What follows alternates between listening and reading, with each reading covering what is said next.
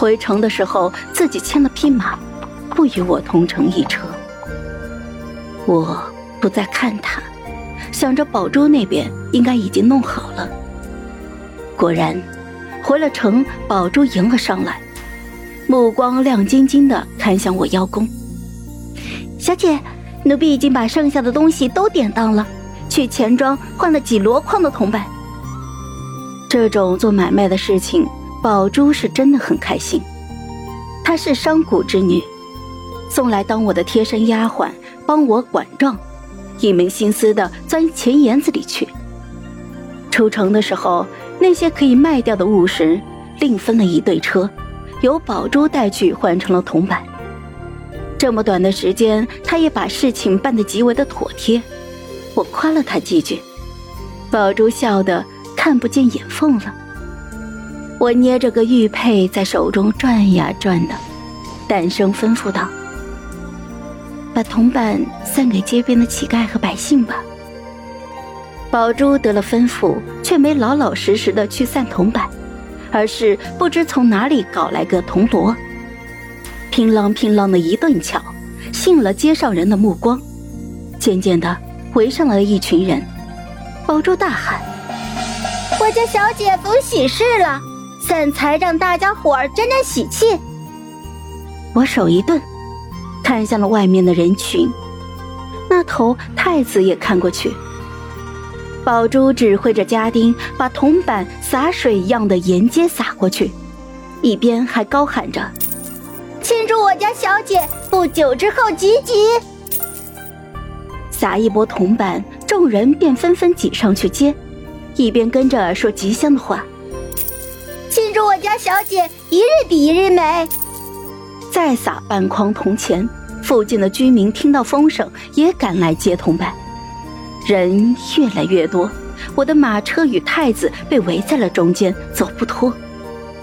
宝珠每撒一次，编一个乱七八糟的理由，中间还掺了一句：“庆祝我家小姐恢复自由之身，满朝的美男任我家小姐挑选。”这般离经叛道的话，也没有人注意到。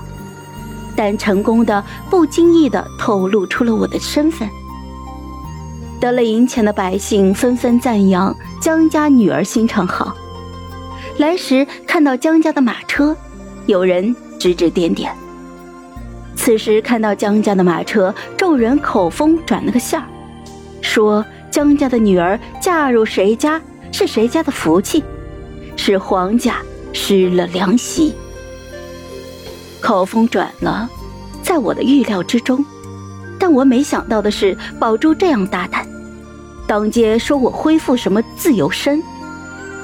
我的目光转向了太子，他骑着一匹白色的骏马，被人群挤到了边上。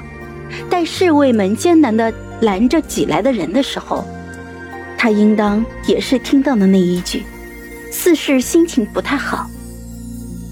我笑了。算了，随宝珠闹腾去吧。反正我本来也打算任性一把。不经意的一瞥，我看到一个熟悉的身影。定睛一看，是曲英。他在人群的边缘，好像不清楚前边发生了什么。不过有钱撒到了他的跟前，他也跟着周围人一起去捡。待到事了，人散去。太子也发现了他，上前就把他拉了起来，脸色难看的很，有些黑。你怎么在这儿？我也下了马车上前。曲英看到我们，有些尴尬，手里捏着几枚铜板，不知道手往哪里放。我我我来找你。太子让他把铜板丢了，却因烫手似的把那几枚丢得老远。我温柔地说：“曲姑娘不必在意那几文钱，我这里有更贵重的东西要转交给你。”我向她伸出了手，掌心放着一枚龙纹玉佩，乳白的玉透着几缕烟雾般的紫，雕刻精细，盘龙栩栩如生。这是我与殿下当年的定亲信物。好了本集故事就到这儿我们下集见。记得订阅和点赞哦。如果你有喜欢的故事也欢迎在留言区告诉我们。